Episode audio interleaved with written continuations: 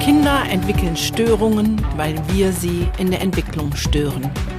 Damit wir dies verändern, ist hier dein Entwicklungssprünge-Podcast. Der Podcast, der dir hilfreiche Impulse gibt für eine gesunde Entwicklung von Kindern und Jugendlichen. Hallo und herzlich willkommen. So schön, dass du da bist.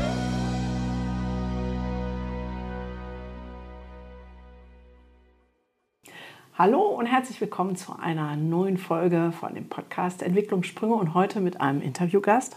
Hier ganz fresh und new in unserem Studio extra eingerichtet. Ich freue mich unfassbar, dass du heute da bist, liebe Melanie, und dass wir ein bisschen plaudern können. Ja, ich freue mich auch sehr, dass ich kommen durfte. Die Melanie kenne ich schon ein bisschen länger ähm, und wir erfahren gleich ein bisschen mehr von ihr.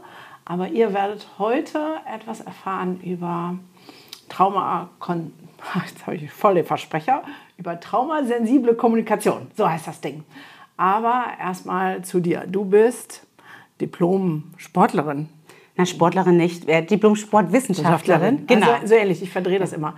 Guck mal, das ja. ist was, was ich gerade erfragt habe und was ich gar nicht wusste. Und eins muss ich mal ganz am Anfang sagen: Immer wenn ich die Melanie sehe, dann denke ich so, boah, ist die jung?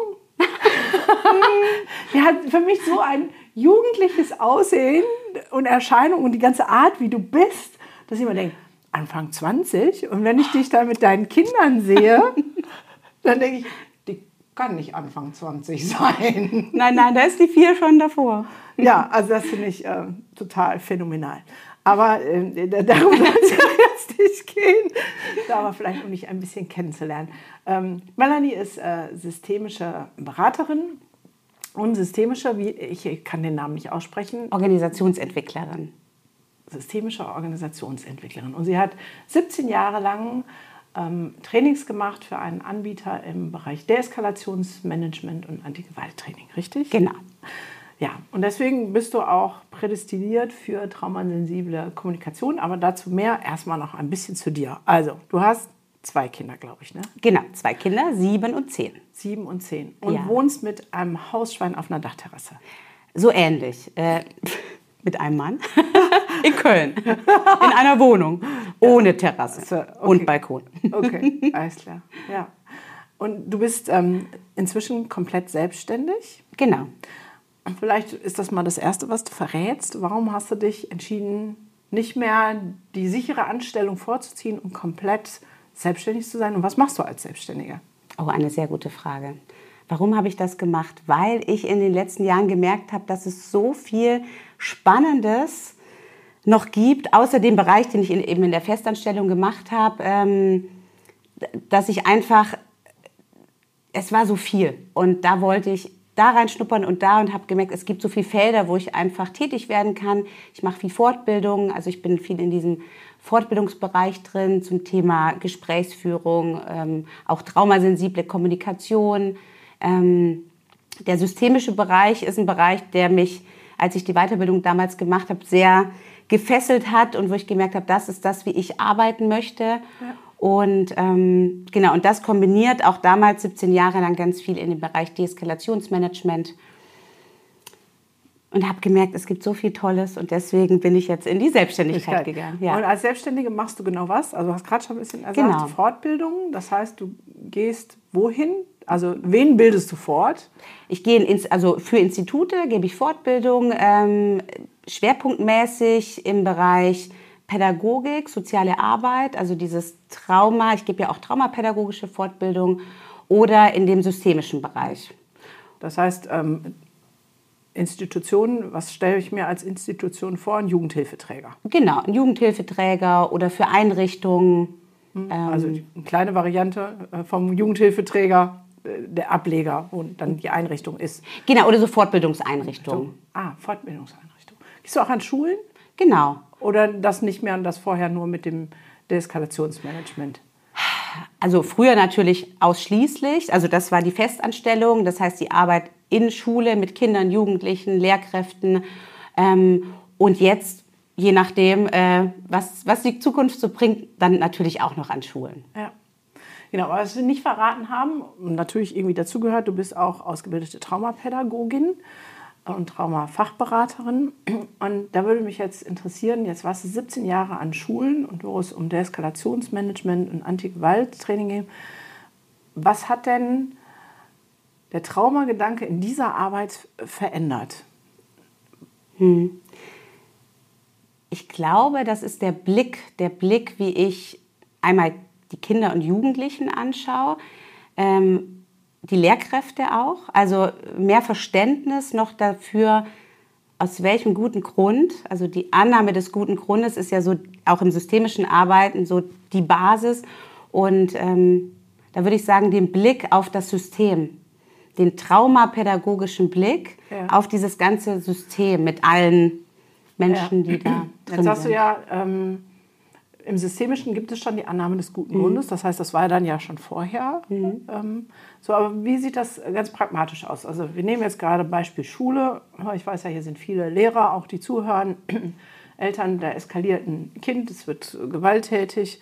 Was ist denn da der systemische Blick? Fangen wir mal mit dem an. Mhm. Zu sagen, okay, das hat jetzt irgendwie wild um sich geschlagen.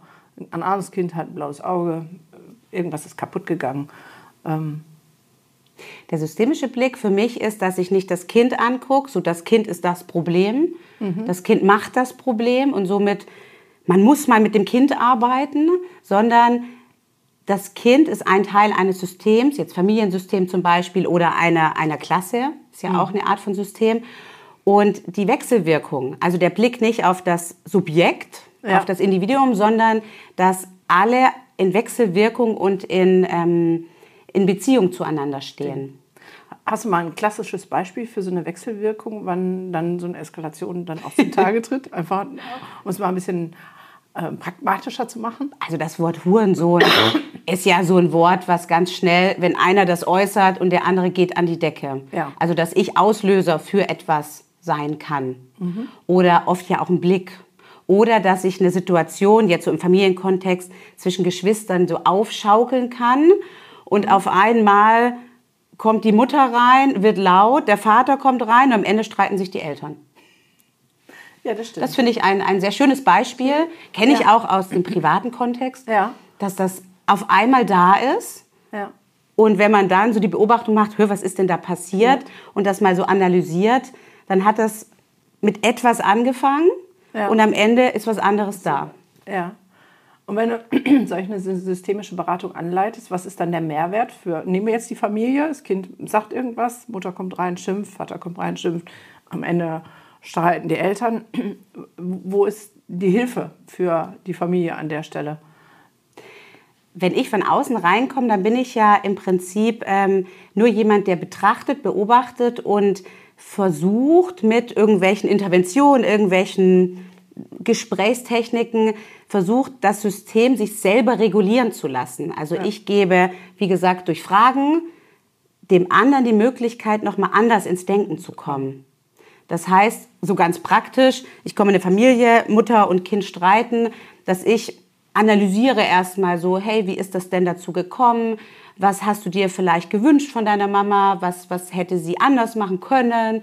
Oder die Mutter auch bezogen auf das Kind. Das heißt, im Prinzip ein Verständnis dafür zu entwickeln, dass auch das Verhalten des anderen einmal diesen guten Grund hat und dass das eben nicht, dass es passiert und deswegen ist das passiert, sondern dass das in einer Wechselwirkung also, passiert. Viel verzahnter, viel mehr. Genau. Mhm.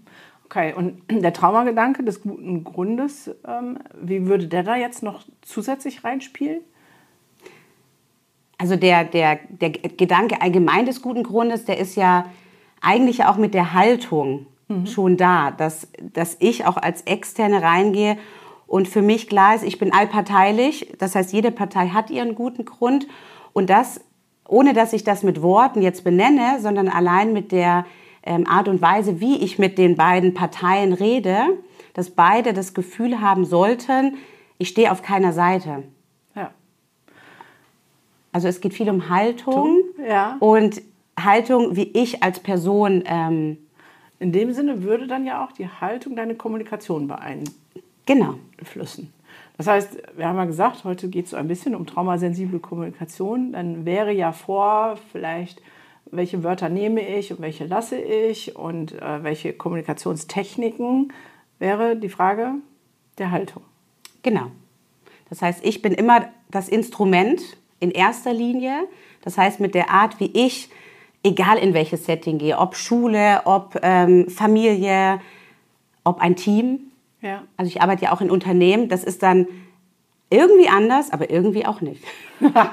es ist auch ein System. Ja. Nur in einer, mit einer anderen Sprache. Also jetzt wird dieses, dieses Thema Sprache, finde ich, auch so wichtig. Das heißt, sich auch anzupassen auf die Sprache des Systems auf der einen Seite, um ähm, ja auch wertschätzend ähm. Zu arbeiten. Ja, wo siehst du denn, wenn du jetzt unterwegs bist und fortbildest, wo ist denn die größte Schwierigkeit in gerade dieser Art der Kommunikation oder Haltung, wenn wir jetzt mal bei vielleicht Jugendhilfeeinrichtungen, Schule oder dann auch, ähm, wie du gerade sagst, in Firmen? Also gibt es so einen gemeinsamen Nenner? Das ist immer irgendwie schwierig oder würdest du sagen, da ist das schwieriger und da ist das schwieriger? Das würde mich jetzt äh, sehr interessieren. Also ich, meiner Erfahrung nach gibt es schon Sachen, die sind sehr ähnlich. Also die Strukturen sind sehr ähnlich. Dass wenn zwischenmenschliche Konflikte beispielsweise entstehen, ähm, das ist völlig egal, ob das in einem Kollegium ist von Lehrkräften oder in irgendeinem Konzern. Ja. Weil es sind ja alles Menschen, die miteinander in, in Kommunikation treten. Und so dieses Beispiel, was für mich in jeglichem Team Thema ist, die Kaffeetasse wird nicht in die Spülmaschine geräumt, Ah, sondern spannend. steht auf Ja, der oh, und dann? Spülmaschine. Und dann? Jetzt, jetzt sind wir ja beim Kern dessen. Kern. Und dann geht's los. Ja. Das genervt sein, das äh, womöglich nicht aussprechen, dass mich das stört. Also das sind, ist jetzt, geht jetzt ja in die Richtung, ich Äh, Komm, wir machen mal direkt eine Oh ja. systemische Beratung. Das ist nämlich jetzt gerade super spannend. Ich bin nämlich heute Morgen ins Institut gekommen, nachdem ich ähm, mit Feiertagen fünf Tage nicht da war. Meine Mitarbeiter waren aber, oder Kollegen waren aber da, kommen rein und wir haben vorne einen kleinen Empfangstisch. Und da war ein Wäschen, das jetzt zwei Wochen alt ist, mit Blumen und die Blüten sind alle abgefallen. Und wir hatten hier eine Anst Veranstaltung von extern und keiner hat es weggeräumt. Und ich bin reingekommen und habe gedacht, alter Verwalter, haben meine lieben Kollegen noch einen Latten am Zaun. so, jetzt bitte. Ja, das ist doch ein klassisches Beispiel. Ja. wunderbar. Was mache ich jetzt? Was machst du jetzt? Ich war heute Möchtest Morgen so ein bisschen auf Krawall Das, gebürstet. das ist ein wunderschönes Beispiel. Die Frage ist ja, was ist dein Ziel?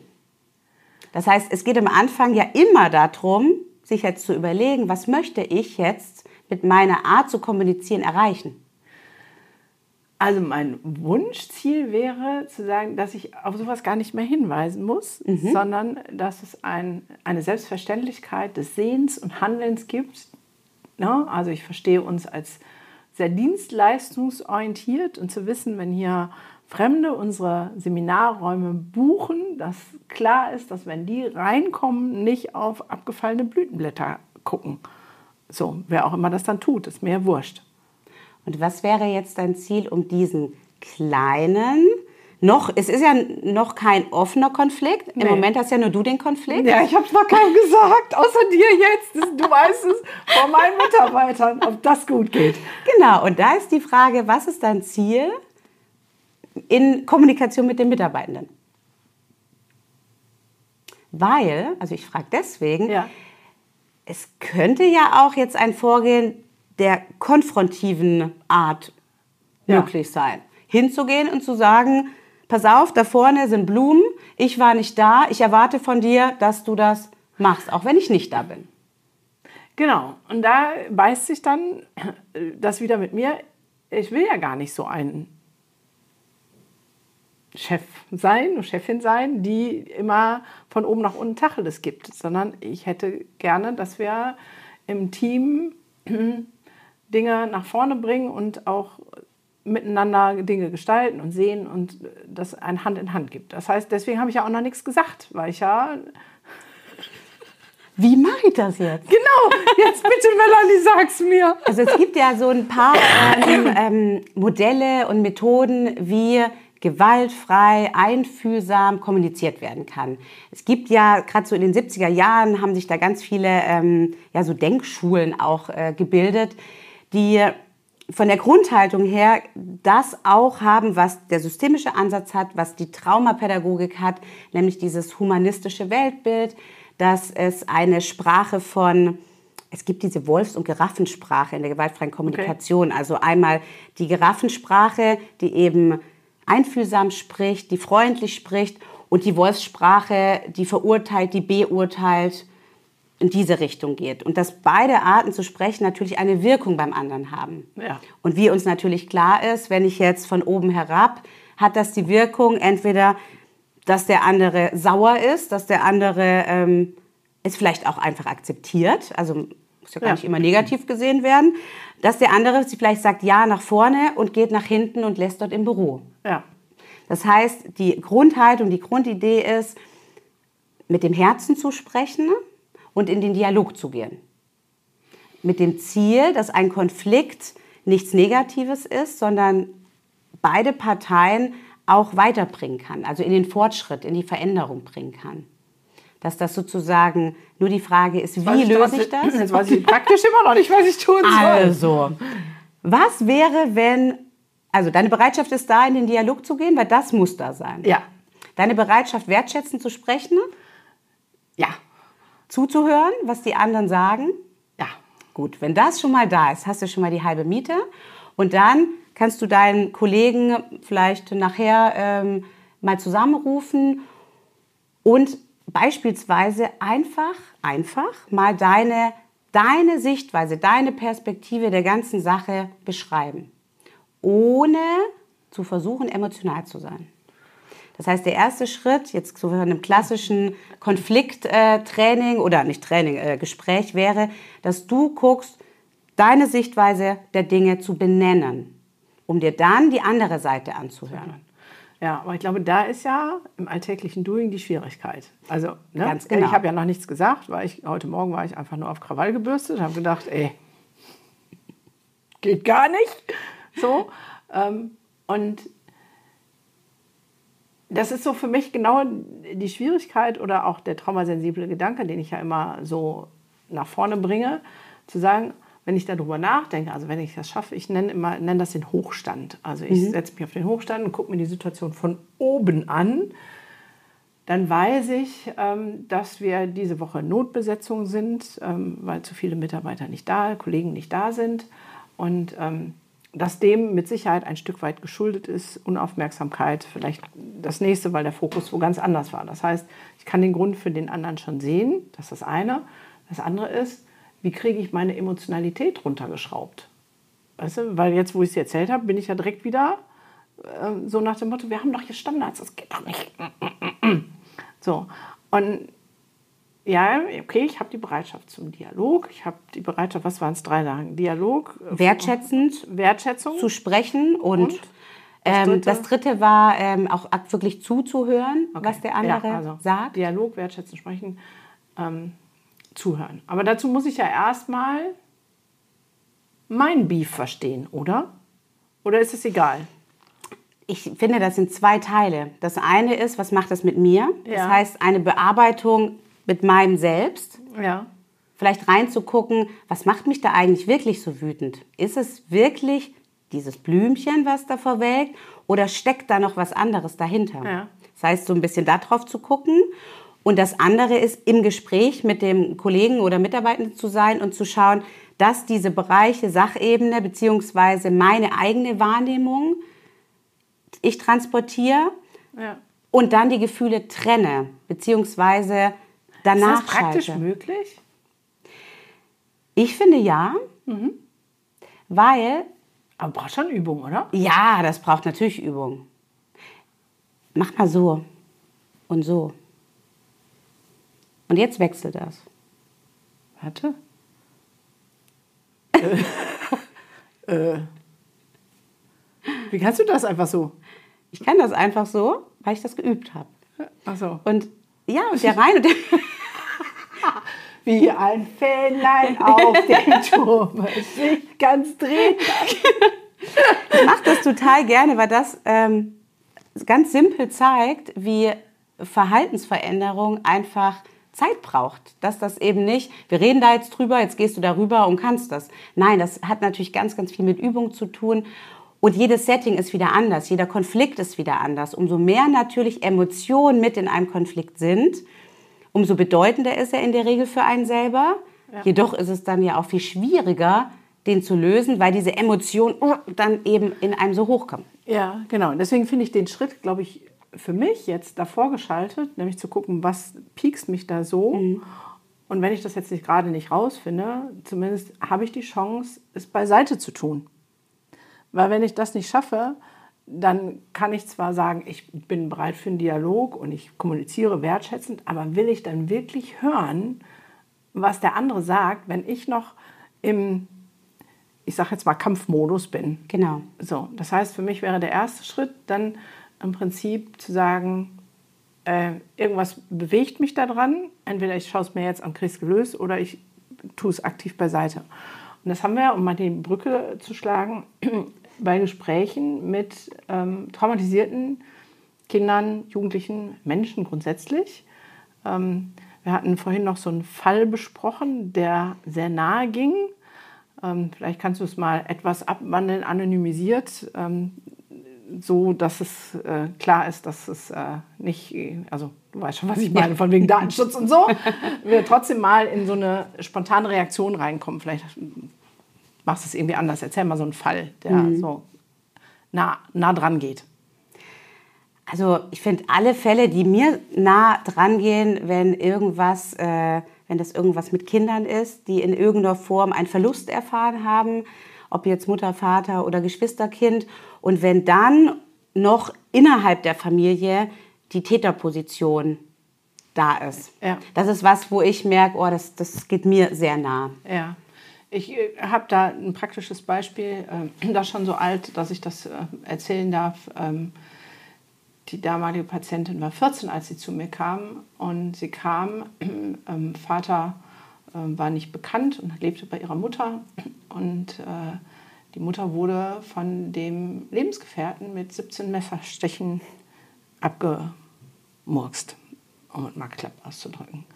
So. Und da sind wir ja jetzt vielleicht nicht in, in einer Konfliktposition, mhm. aber dann wieder doch, weil die zog dann zu ihrer Tante und da ist es oft eskaliert. Mhm. So. Weil sie sich natürlich nicht gesehen, verstanden haben. Die Tante hatte ein kleines Kind, sie war 14, das, die Kleine war drei, so, also, und sich finden, Verlustangst, Trauma. Ähm, und das, was ich erlebe, ist, dass dann Menschen im Umfeld, also bei, den, bei der Tante und dem Onkel war das so, aber auch Menschen, die mit an dem Fall gearbeitet haben, so die eigene Betroffenheit Kommunikation schwierig macht. Mhm. Du weißt, was mhm. ich meine. Was hast du denn da für einen Tipp oder Rat? Also wie können wir denn trotzdem kommunizieren, auch wenn wir selber, also ich sage jetzt mal, bei der Vase bin ich selber betroffen, weil ich mich so ärgere. Und dann wäre jetzt meine Challenge zu sagen, okay, ich versuche mal den Ärger beiseite zu tun und in eine offene Kommunikation zu gehen. Aber da, wo ich jetzt noch mal auf einer ganz anderen Ebene emotional betroffen bin, was mache ich denn dann? Hm. Also ich glaube, der erste Schritt, den ich hilfreich finde, erstmal zu gucken, wie geht es mir dabei. Mhm. Also bevor ich jetzt einfach nach draußen renne, was macht das mit mir und kann ich das tragen, kann ich das halten? Weil ich finde das ähm, schwierig, wenn ich von mir merke, ich kann es nicht, dann irgendwas zu tun. Ja. Und damit meine ich nicht, ähm, da zu sein, weil da sein geht immer oder in den Arm zu nehmen, sondern bevor ich irgendwas rede und dann zusammenbringen, sage, oh Gott, so schlimm, was dir passiert ist, das hätte ich ja nie ausgehalten oder würde. Also, okay, okay, da haben wir schon so einen No-Go-Satz. No-Go. Boah, das ist ja, da hätte ich nie. Ja. ja. ja. Also genau, diese, schon diese eigene Stabilität auch überprüfen. Ja, ja, obwohl die, gerade dieses, ah, das hätte ich ja nie ausgefallen, eigentlich ja Mitgefühl ausdrücken soll, mhm. aber es ist ja, also uneigentlich ist es äh, mit der Faust ins Gesicht, oder? Genau.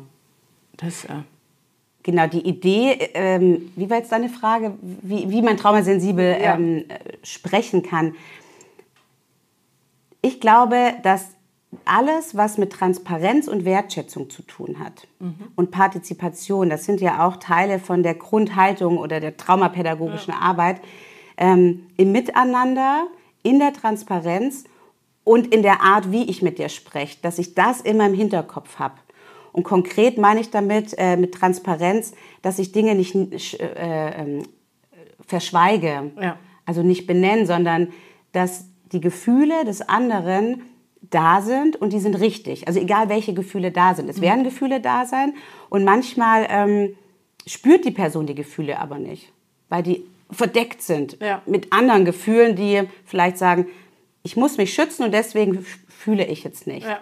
Das heißt, in der Sprache auf die Gefühle einzugehen, zu gucken, was braucht denn die Jugendliche? Ja. Was, was, was möchte die mir vielleicht mit ihrem Verhalten auch an Bedürfnissen zeigen? Mhm.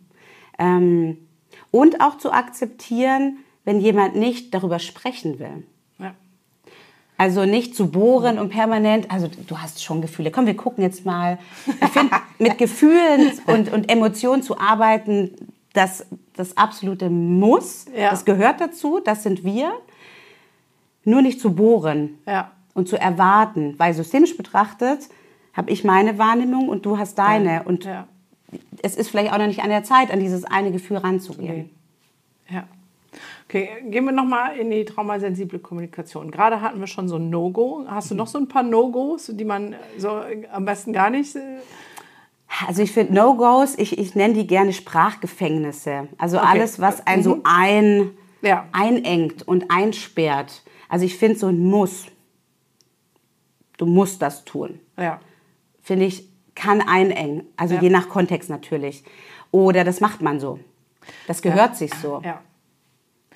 Das ist zum Beispiel sehr spannend, dass du das sagst. Ähm, mein Partner gibt mir ganz oft ähm, Ideen, Ratschläge, Impulse. Der ist ja selber ähm, Bauunternehmer und hatte auch mehrere Mitarbeiter schon.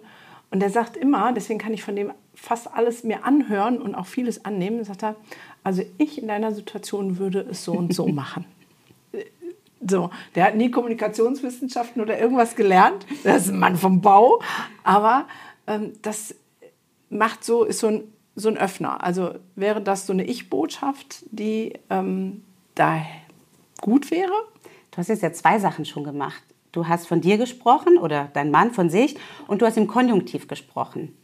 Und so einladende Verbindungswörter kann man, kann man das auch nennen, ähm, die einen auch einladen, zuzuhören. Das sind wirklich zwei Sachen, die aber total schön natürlich verbunden werden können. Also Okay, gehen wir erst nochmal auf die Sprachgefängnisse. Also muss nicht. Ähm, was war es noch? Muss und Mann. Mann. Ja, genau. Ich finde auch ähm, das Wort aber total ja. ein schönes Sprachgefängnis. Ja. Also die sieht halt wirklich toll aus, Gunda. Aber weißt du, hm. Ja, ja. Wumm. Das heißt, ich gebe jemandem ein Kompliment und hau das alles kaputt, indem ich. Aber ist das Lieblingswort meines Sohnes. ich hasse es so. Ich weiß genau, was du meinst. Das ist so. Ah. Krieg genau. schon Schnappatmung. Ja. ja, Mama, wollte ich machen, aber. Genau, aber. Und also ich ähm, habe selber mal ein Experiment mit mir gemacht vor vielen Jahren und habe festgestellt, oh, da kommt aber ganz schön oft aber, weil die Sprache, die wir jetzt benutzen, hat sich ja im Laufe unseres Lebens entwickelt und mhm. wir sind ja alle nicht frei von ähm, dieser Erfahrung. Ja. Und je nachdem, wie wir und was wir gelernt haben, benutzen wir natürlich einen gewissen haben wir einen Sprachgebrauch. Ja. Und umso wichtiger, das immer wieder zu reflektieren. Ja. Und ich habe gemerkt, oh, das Wort aber kommt ja in jedem dritten Satz vor. vor. Und habe dann angefangen, mir anzugewöhnen, einen Punkt zu machen. Also den Satz zu beenden. Ja. Hey, du siehst ja gut aus. Punkt. Ja. Und dann kann auch ein anderer Satz kommen, der aber unabhängig von dem ersten Satz ja. steht. Und das funktioniert für mich persönlich wunderbar. Ja. Ja, hey, du siehst gut aus, Punkt. Ähm, ich glaube, ich hätte zu dem Kleid ähm, Ballerinas angezogen. Genau, ganz genau. Ist eine ganz andere Aussage aus. Ey, du siehst aber gut so aus, aber die Schuhe. Aber die Schuhe. oh. Ja, stimmt. Also haben wir hier schon mal, wer sich selbst überprüfen will, macht doch vielleicht mal eine Checkliste, wie oft er zwei Wochen lang am Tag ähm, immer einen Strich machen für ähm, das Wort muss, für das Wort Mann und für das Wort aber ich fürchte, das sieht bei uns allen ziemlich mau aus, weil ähm, das äh, hm. ist so ein Sprachgebrauch. Ich glaube, dieses Mann ist auch ein Sprachgebrauch, um ähm, aus Angst persönlich zu werden. Ne? Und so nicht in die Verantwortung zu Genau, gehen. Verantwortung. Das wäre das Wort, was Weil wenn ich von mir spreche, dann gibt es niemand anderen, der mich schützen kann, sondern es ist meine Meinung, meine Haltung. Ja. Und das hat wieder was mit Haltung zu tun, das nach außen zu tragen. Und Ja. hinter einem Mann kann ich mich ja auch verstecken, weil man macht das. Wir machen das so, man macht das so. Ja. ja, ja, genau. Man macht es nicht, dass man die Blümchen da einfach verrecken Man lässt. macht das nicht. Aber ich kenne jemanden, der macht das. Und die Person hat einen guten Grund. Weil, das ist ganz, also finde ich gerade ganz spannend, die Frage ist ja immer die Frage der Betrachtungsweise. Ich Ja. habe die Blümchen auch gesehen. Ja. Und ich dachte, das gehört so. Das wäre das wär ein Stilmittel.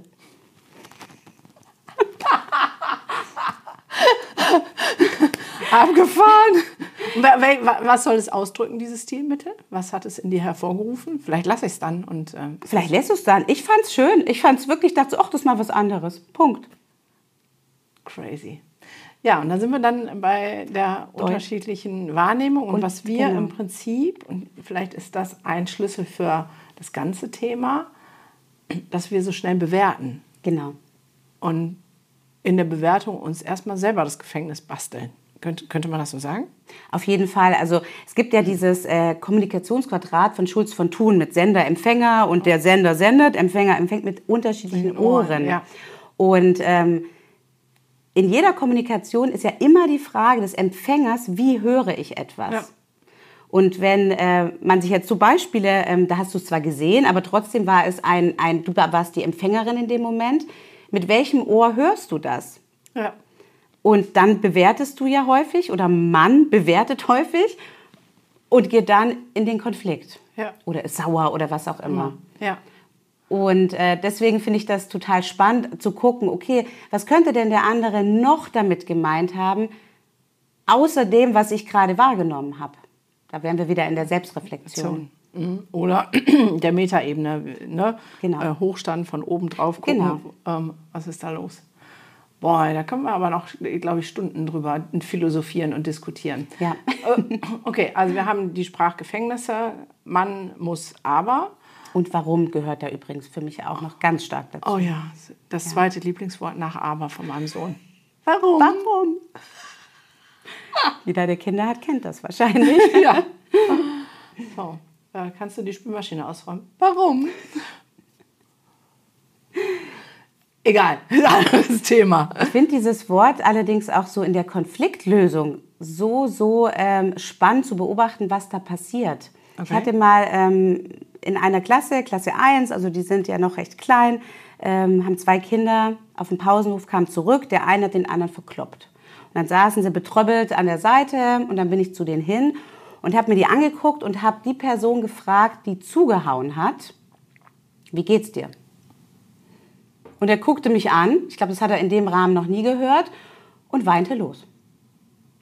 Weil ich mit dieser Frage ja auf sein Gefühl eingegangen bin. Ja. Hey, wie geht's dir denn? Was, was macht das mit dir? Ja. Also frage ich jetzt nicht einen Erstklässler, aber wie geht's dir? Und in dem Moment hat er angefangen zu weinen und hat gesagt, ich wollte das gar nicht, der so und so hat mich gezwungen, wenn ich dazugehören will zu der Jungsgruppe, dann soll ich den hauen. Das waren nämlich Freunde. Ah, Das heißt, er hat etwas getan, was er eigentlich nicht wollte, er hat es trotzdem getan und hat sich überhaupt nicht gut dabei gefühlt. In dem Moment, das hat ja systemisch gesehen eine Wirkung auf den anderen, hat er den angeguckt und hat gesagt, oh, das ist ja doof. Und dann haben die miteinander geredet, ohne dass ich irgendwas moderieren musste. Dann hat der eine sich entschuldigt, der andere auch, also nicht entschuldigt, aber hat umarmt. Okay. Dann kam, jetzt wird es nämlich wirklich spannend, und das ist eine wahre Geschichte, das ist wirklich nicht erfunden. Dann kam eine OGS-Betreuerin, da war gerade die Übergabe, sah die Situation und war auch betroffen und ging hin, oh, warum hast du das gemacht? Und sie meinte das aus Herzen. Sie hat Ja. das nicht äh, gesagt, weil sie da den Streit entfachen wollte, sondern auch, warum hast du das gemacht? Und in dem Moment ist das Kind in die Rechtfertigungshaltung gegangen. Ja, der und der, der hat gesagt, ich soll das machen. Das heißt, in die Beschuldigung.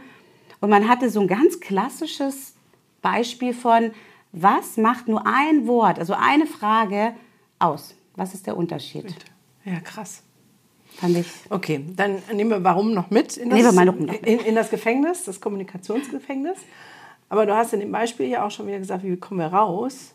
Ähm, in den Workshops, wo ich was gelernt habe, ähm, hieß das As-Ising. Also das benennen, was da ist. Und das ist das, was ich traumatisierten Kindern, gerade frühtraumatisierten, auch immer sage. Was hilft denn, aus einer Emotionsschleife rauszukommen? Mhm. Nämlich das Gefühl zu benennen. Also du hast es jetzt mit einer Frage, mhm. aber ich glaube, genauso wirksam wäre gewesen, zu sagen, boah, dir geht es jetzt gerade richtig mhm. blöd. also das zu nehmen, was da ist. Was gibt es denn noch für... Entschuldigung. Da kratzt es im Hals. Steckt was? ähm, wenn wir jetzt aus den Gefängnissen rauskommen, wir wollen auf die Blumenwiese, mhm. in die Freiheit. Also Haltung war das eine.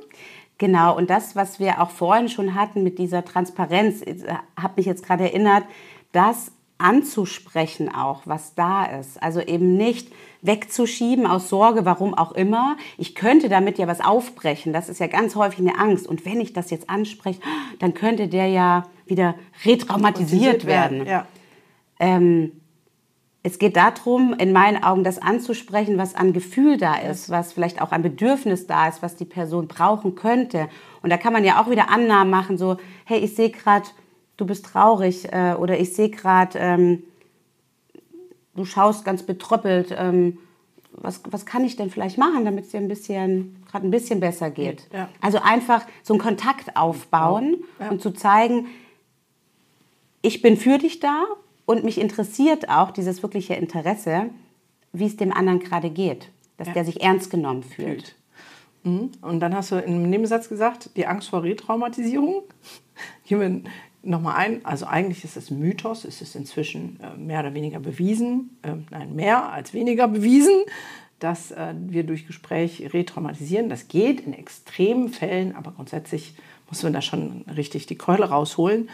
Ähm, was hättest du denn für Tipps für Sprache, für Kommunikation, um die, wenn man denn jetzt Angst hat von der Retraumatisierung, ähm, da nicht rein zu geraten in die Falle? Also hilfreich finde ich insgesamt Ich-Botschaften, mhm. Konjunktiv sprechen, was wir schon hatten, und insgesamt offene W-Fragen zu stellen. Mhm. Also, wie geht es dir? Ja. Was brauchst du? Ähm, es gibt auch noch, ähm, also es gibt ja ganz viele Fragetechniken, ja. die ich anwenden kann. Ähm, zum Beispiel so eine Wunderfrage, dass ich eben fragen kann, hey, ähm, stell dir vor, du gehst heute Abend ins Bett und dann schläfst du ein und äh, wachst morgens auf und hey, all das, was du jetzt doof findest, ist weg. Mhm. Was wäre denn dann anders? Also in so ein anderes Gedankensetting zu kommen. Zu kommen. Ja. Oder so fragen, was wäre, wenn? Mhm. Ja. Was wäre, wenn jetzt, wenn ich dir einen dicken, großen Kuchen bringen würde? Mhm. Was wäre anders? Um jetzt mal wirklich beim Kind und im Kleinen zu bleiben. Kommt auf den Kuchen an. Genau. Und dann hat man, kommt auf den Kuchen an, was wünschst du dir denn für einen Kuchen? So, und dann kann man mit dem Kind etwas entstehen lassen, was vielleicht ein Gefühl von Freude herbeiruft. Ja. Funktioniert das auch mit Erwachsenen? Geht auch bei Erwachsenen. Kuchen Haben wir ja gerade gesehen. Nein, ich meine überhaupt die Frage, ähm, also zu sagen, wenn morgen alles anders wäre.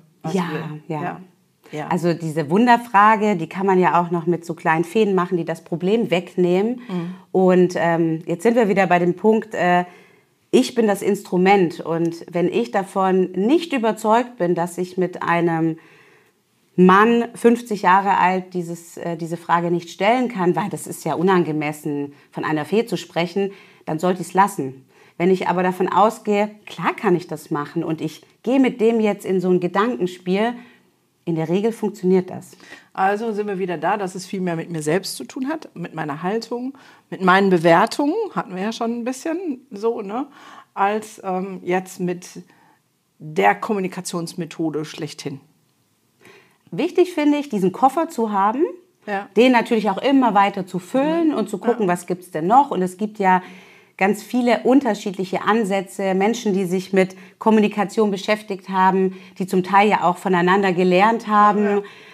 Und ich finde das äh, natürlich sehr, sehr hilfreich, so einen Koffer zu haben und damit die Haltung nochmal zu untermauern. Ja.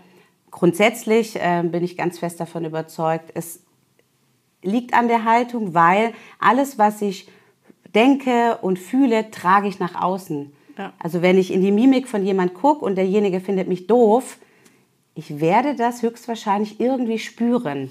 Ja. Weil kleine im Gesicht, äh, kleine Ausdrücke mir zeigen, Wie war das? Man doof. kann nicht, nicht kommunizieren. ganz genau. So, das heißt, selbst wenn wir den Bubble halten, ja, ist das so. Ich, äh, in meiner Praxis habe ich immer das ähm, Lieblingsbeispiel gemacht, aber ich kriege Ärger wegen dem Mikro. Ähm, habe ich mal das Mikro, mache ich jetzt einmal ganz kurz. So. Ich habe einen total guten Tag. So geil heute. Vielleicht.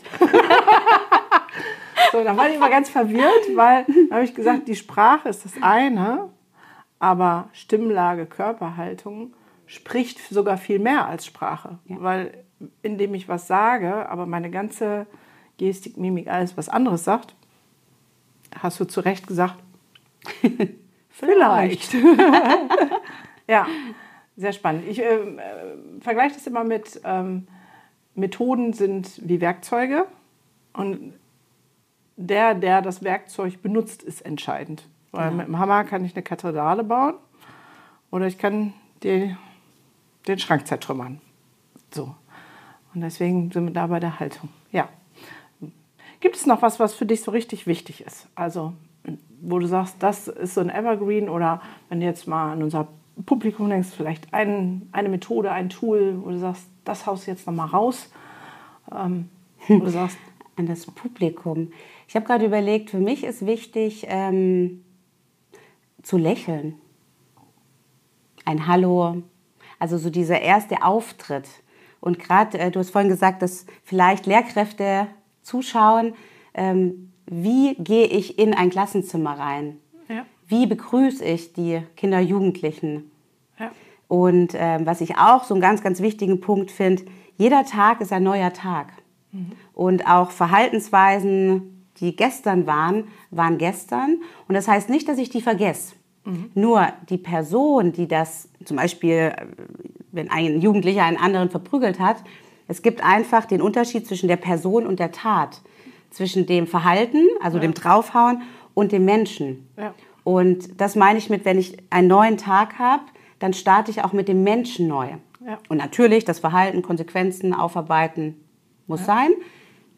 Der Mensch bekommt von mir den gleichen Respekt und die gleiche Wertschätzung wie jeder andere auch. Ja. Und das finde ich so unglaublich wichtig, weil das zeigt sich ja auch wieder in Sprache und ähm, Ja. traumasensible Kommunikation. So. Ja, das ähm, total spannend. Ich war mal in einer Schule, die hatten zum Ausgang vom Lehrerzimmer einen Spiegel, damit, wenn sie rausgehen, sie gucken, wie sie rausgehen. Großartig. Ob sie so rausgehen oder halt so. Und Ziel war, dass die sich selber ein High Five geben auf dem Spiegelbild. So, tschakka, guter Tag, hab Spaß am, am Unterrichten. So. Und die waren auch irgendwie alle ganz anders drauf. Ja, die Energie folgt dem Fokus. Ja. Und man kann das auch ausprobieren. Also wenn wir jetzt die eine Übung haben, ma- man muss, nee, doch, man muss, aber und warum lassen wir für Wörter, wäre dann die andere Übung zu sagen, geht mal, egal wo ihr hingeht, einfach mit einem Lächeln. Geht mal mit einem Lächeln zum Aldi. Echt? Ohne Scheiß. Passieren lustige Dinge. So. Ja. Das macht was mit dem Gegenüber. Aber- Und damit sind wir eigentlich bei den Grund, ne, Haltung, wieder bei den Grundfesten. Ähm, ja, wunderbar. Also wer mehr von Melanie möchte, alle Shownotes sind natürlich verlinkt. Ihr könnt sie buchen als äh, Dozentin, Referentin in eure Institutionen rein. Ähm, und für traumasensible Kommunikation, Antigewalttraining, was war es noch? Systemische Gesprächsführung. Gesprächsführung. Ähm, ja, mega. Und wer auf unserer Ebene noch ein bisschen mehr von Melanie sehen oder hören möchte, sie ist einer der wundervollen Dozenten von Self und wird natürlich genau das Modul Kommunikation und Beratung ähm, näher beleuchten. Das heißt, da gehen wir richtig ins Eingemachte und gibt es noch viele, viele Übungen. Ihr, du darfst gespannt sein. Und jetzt sage ich ähm, herzlichen Dank für dieses wunderbare Gespräch. Es hat mich Sehr gern. sehr gefreut und ähm, dann auf bald. Auf ganz bald. Vielen Dank. Tschüss. Und auch in der nächsten Podcast-Folge gibt es wieder krassen Input für den nächsten Entwicklungssprung. Und denk immer daran, Wachstum findet immer außerhalb der Komfortzone statt. Und Kinder sind von Hause aus schon großartig. In diesem Sinne, bis zur nächsten Folge von deinem Entwicklungssprünge-Podcast. Du willst nichts verpassen? Dann abonniere noch jetzt diesen Podcast.